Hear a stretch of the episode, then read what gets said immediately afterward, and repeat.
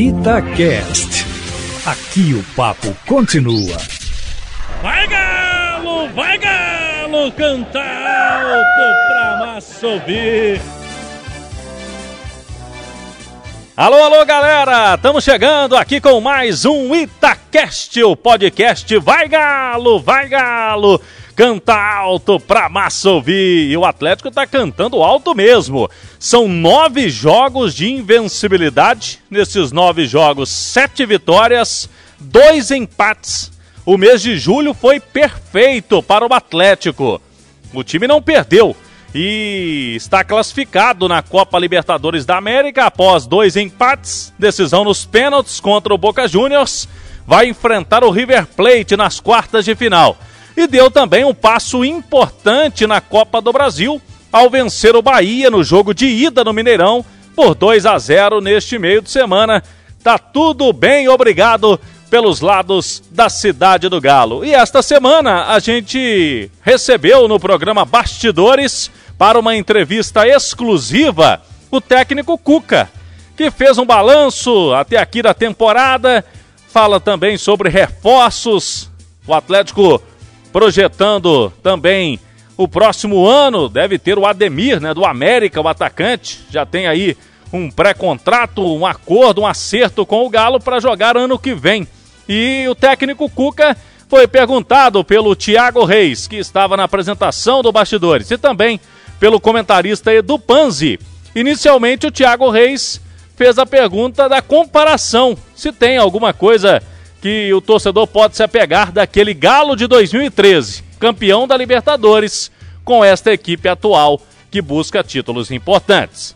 Eu me lembro, Thiago, de quando eu cheguei em 2011 no Atlético, né? A gente estava lutando para não cair. Foi uma luta muito dura né, naquele final do Campeonato Brasileiro, né? Então ali começou um plantio nosso para em 2012 fazer uma remontagem, como foi mudado 19 jogadores na ocasião e ter a colheita em 2013 porque em 2012 a gente conseguiu ser vice-campeão brasileiro, né? O Fluminense foi campeão. Foi uma grande campanha que a gente fez e, e em 2013 veio. E 14 também, né, Cuca? 14 também. É? 2014 é? também, era o time que você montou, campeão da Copa 14, do Brasil. Recopa, Copa do Brasil. Isso. E, e, isso tudo em cima da montagem que foi feita, né? Foi feita uma montagem, pô, é, a, a feição que a gente imaginava o futebol, né? E era uma equipe que também tinha bons jogos, podia não encantar em muitos jogos, mas tinha jogadores diferenciados, né? Tinha Tardelli, tinha Ronaldinho, dentro da característica tinha o Jô, tinha Bernard surgindo, então era muito gostoso também ver os jogos do Atlético. Hoje o Atlético é uma equipe em montagem ainda. Esses jogadores que estão aqui, a maioria deles, eles são recém-chegados, eles têm um ano, quem sabe até menos de um ano de casa. Os estrangeiros, principalmente, né? E você tem sete estrangeiros. Então a tendência é que haja evolução, ela está ocorrendo. Só que o que eu não quero é que haja uma, uma cobrança em cima do, do Atlético ter o resultado e ter um, a alta performance dando espetáculo. Isso aí pode acontecer. Mas eh, não é normal acontecer em tão pouco tempo dentro dessa formação, que a gente ainda está em fase de definição, né? É uma, uma construção, né? a gente tenta embasar, fortalecer de todos os sentidos a equipe, jogando no ataque, marcando pressão os adversários, e é, é, são quase que todos os jogos assim, lógico que não, é, não são os 90 minutos da partida que você consegue fazer, mas em grande parte fazendo, e esse pessoal do ataque começando o setor defensivo, né? porque a defesa sozinha ela não vai conseguir eh, ser intransponível. Agora, quando o pessoal do ataque começa a tentar roubar a bola no ataque, eles automaticamente estão ajudando o setor defensivo. A gente não quer que eles venham aqui atrás dentro do gol defender. A gente quer que comece o setor defensivo lá no ataque e acabe. Quando não é possível lá no ataque roubar a bola, você ter aí sim as peças defensivas atuando. Então, eu acho que nesse aspecto aí, o, o segredo nosso, eu acho que é envolvimento de todo os 11 que estão jogando em busca da, da recuperação da bola. E você está desfrutando desse momento agora, que é a dona Nilde, que esteve nas nossas preces. Aliás, a torcida do Atlético, muito legal, se mobilizou muito por isso. Foi um momento né, de comoção e, aliás, eu me vacinei hoje. E quando me vacinei, veio aquela sensação, a lembrança né, de amigos que se foram, tanta gente que perdeu entes queridos. E você recebeu um milagre. E eu posso afirmar com todas as letras, um milagre com M maiúsculo tá aí desfrutando da dona Nilde e eu te agradeço muito por estar nos atendendo. Como é que foi passar esse tempo todo trabalhando e a cabeça em Curitiba? Oh, Tiago, pô, não foi fácil, Tiago. a minha vinda para cá, Tiago, não foi fácil. Porque quando eu recebi o convite do Atlético, eu ia ao hospital todo dia, às 11 horas, que era a hora que eu podia visitar minha mãe na UTI. E ela estava entubada, né? Então eu, eu ia, rezava junto dela, ela inconsciente, e eu sem saber se eu vinha ou não, né? Daí, quando eu perguntei pro médico, é, pro doutor Constantino, que é o dono do hospital Constantino lá em Curitiba, doutor, eu tô com essa situação do Atlético tal, o, o que que o senhor faria? Ele é mais velho que eu, experiente, ele falou, o que você vai fazer eu não sei, ele me disse, mas o que a tua mãe faria eu sei ela não sairia dessa porta aqui enquanto você não saísse. Pô, isso aí mexeu muito comigo. Nossa. É, e eu acabei mesmo assim eu vindo para cá, né? Eu confesso que foi duro na hora que eu estava no aeroporto, eu pensei em não vir, ficar em, em Curitiba, mas eu acabei vindo. E, e a minha mãe, incrível, incrível mesmo, foi um milagre. Ela, hoje ela está aqui andando sozinha, fazendo tudo que pode, né? é, tudo que fazia antes, lógico com mais limitações, mas eu estou muito feliz em poder estar com ela aqui, né? É um presente que, que Deus me deu aí de poder ter minha mãe de novo e, e falando com ela, assim, ela me contando, eu não lembro de nada, meu filho da UTI, eu não lembro de nada. Só que eu não sei se foi sonho ou o que que foi, tinha umas pessoas barbuda, cabeluda, e elas falavam: olhe quantas orações tem, olhe quantas orações tem. Então, ela falando isso, a gente imagina um monte de coisa, né? Eu imagino o São Pedro e os outros uh, santos do lado falando: não, ela vai ficar na terra porque o povo rezou por essa mulher, sabe? E emociona a gente. E, e eu queria tanto que todo mundo pudesse ter, toda a família junta sem ter perdido ninguém, né? Cuca, eu tenho duas perguntas sobre a sua relação extracampo, não extracampo, ali à beira do campo.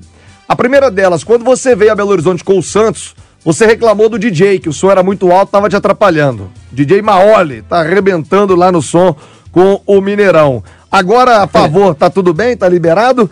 E a sua punição no STJD, rapaz, eu acho que te conheço há mais de 10 anos.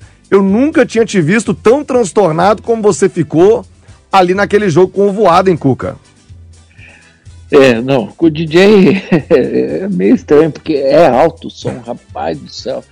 É, a gente tenta comunicar com o jogador e não consegue, mas ao mesmo tempo a gente sabe que motiva, né? Ele ajuda, ele empurra o jogador, então tá tudo tranquilo. É, tá, agora tá, tá, tá de boa com ele agora. Aquele dia, aquele dia tava mais alto ainda, baixamos um pouco. Aquele contra o Santos estava mais alto ainda. Mas, mas, já, já foi também. E, e a punição, Thiago, eu tomei quatro jogos, né? E, e, lá, Thiago, era minuto 50, cara. Eu falei pro, pro, pro quarto árbitro, acabou o jogo, ele deu cinco. Acaba o jogo, não precisa. De, deixou passar dos 50, tomamos o, o, segundo gol. Eu pensei, então ele vai, ele acrescentou um a mais, né? Não, acabou na saída de bola. E aí eu fui, e eu me considero, considerava, mas considero ainda um amigo do Voaden, sabe? Voaden já apitou jogos meu que tá louco. O Fluminense em Curitiba, 2009 lá em Curitiba, a salvação do Fluminense, foi ele que apitou. E foi macho até o último, não dando pênalti que os caras forçaram e campo cheio. E, e se é um cara meia boca, ia no embalo. Ele não foi. Eu sempre enalteci isso dele. Então quando eu fui falar com ele, em cima do acréscimo, ele me expulsou. E eu não tinha feito ofensas nenhuma para ele, não tinha é, ofendido nada. Era, era uma coisa assim dele, pô, tolerar um pouco, tudo bem, a Cuca tá de cabeça quente, eu ia sair, ele me deu vermelho. Quando eu tomei o vermelho com a mistura, que eu estava de nervoso, depressão, com 10 jogadores com Covid e, e, um monte de coisa, eu misturei tudo, cara. Eu misturei tudo, eu falei um monte de besteira, coisas indevidas, é, e foi justo eu ser punido. Se os caras me dessem qualquer gancho que me dessem, eu ia aceitar, porque eu fui muito mal. Eu errei, eu ofendi ele como homem, eu ofendi ele como profissional, e isso não se faz, cara. Eu, sinceramente, me, me, puni, me policiei muito sobre isso, me puni muito sobre isso, e é uma coisa que eu jamais vou repetir, né? Perder a estribeira como eu perdi naquele dia. É um, uma coisa que não se deve fazer de forma alguma. Cuca, o Campeonato Brasileiro pode fugir de Atlético, Palmeiras e Flamengo ou você acha que ficará entre esses três? Não, pode fugir. Pode fugir porque tudo pode acontecer em futebol.